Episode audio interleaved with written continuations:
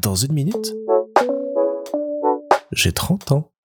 Salut Alors hier, j'ai enfin repris rendez-vous chez le coiffeur et le barbier parce que j'avais dû malheureusement annuler mon rendez-vous à cause de l'enterrement de mon grand-père et qu'il est grand temps que je mette quelques coups de ciseaux dans cette tignasse. D'aussi loin que je me souvienne, je me suis jamais trouvé très beau. J'ai notamment le souvenir d'un jour où je me suis observé dans un petit miroir et je devais pas être très grand parce qu'on habitait encore dans ce petit village tout en pente et je me souviens m'être fait la réflexion que c'était pas le visage que je pensais avoir. Que le visage que je voyais dans ce petit miroir, bah, c'était pas celui que je pensais vraiment avoir et que je le trouvais pas très beau. Et donc j'ai toujours eu cette euh, dissonance un petit peu entre le, visage, entre l'aspect que je pense avoir dans ma tête et celui que j'ai réellement. Donc j'ai grandi un peu comme ça en voilà me trouvant pas moche mais assez banal.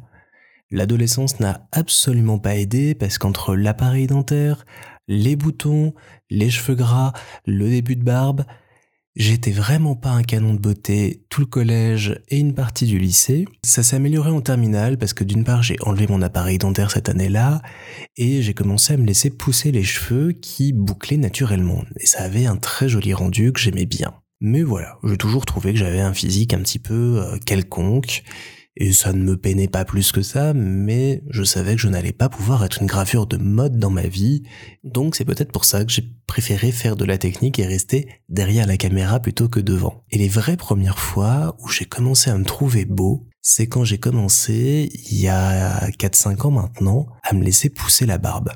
À partir de ce moment-là, j'ai trouvé que ça m'apportait quelque chose. D'une part, ça me vieillissait, alors qu'on me disait toujours que je faisais beaucoup plus jeune que mon âge.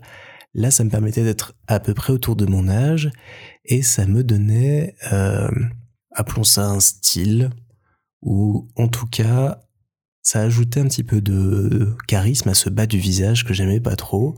Ça l'habillait, ça le réchauffait et je me suis surpris quelquefois à me dire par la suite, ouais, là t'es beau. Et je pense que c'est important de se dire qu'on est beau.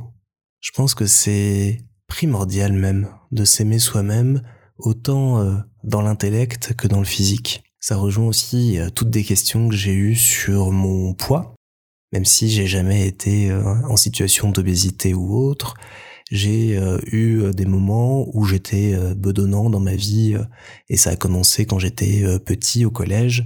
Ça a eu des impacts parce que vous connaissez les enfants au collège et notamment à la piscine. On m'a surnommé Monsieur Bibindom pendant tout un temps, ce qui n'a pas aidé à m'accepter euh, vraiment. Et puis par la suite, bah, comme j'aime bien profiter de la vie quand même, je me suis retrouvé, euh, notamment pendant les années où j'étais à Paris, à manger un peu tout et n'importe quoi, à boire un petit peu de bière trop souvent, et donc à avoir un petit peu plus de bits que je n'en voulais. J'ai travaillé euh, sur moi par la suite pour euh, perdre ce poids. J'ai fait du sport, notamment du vélo.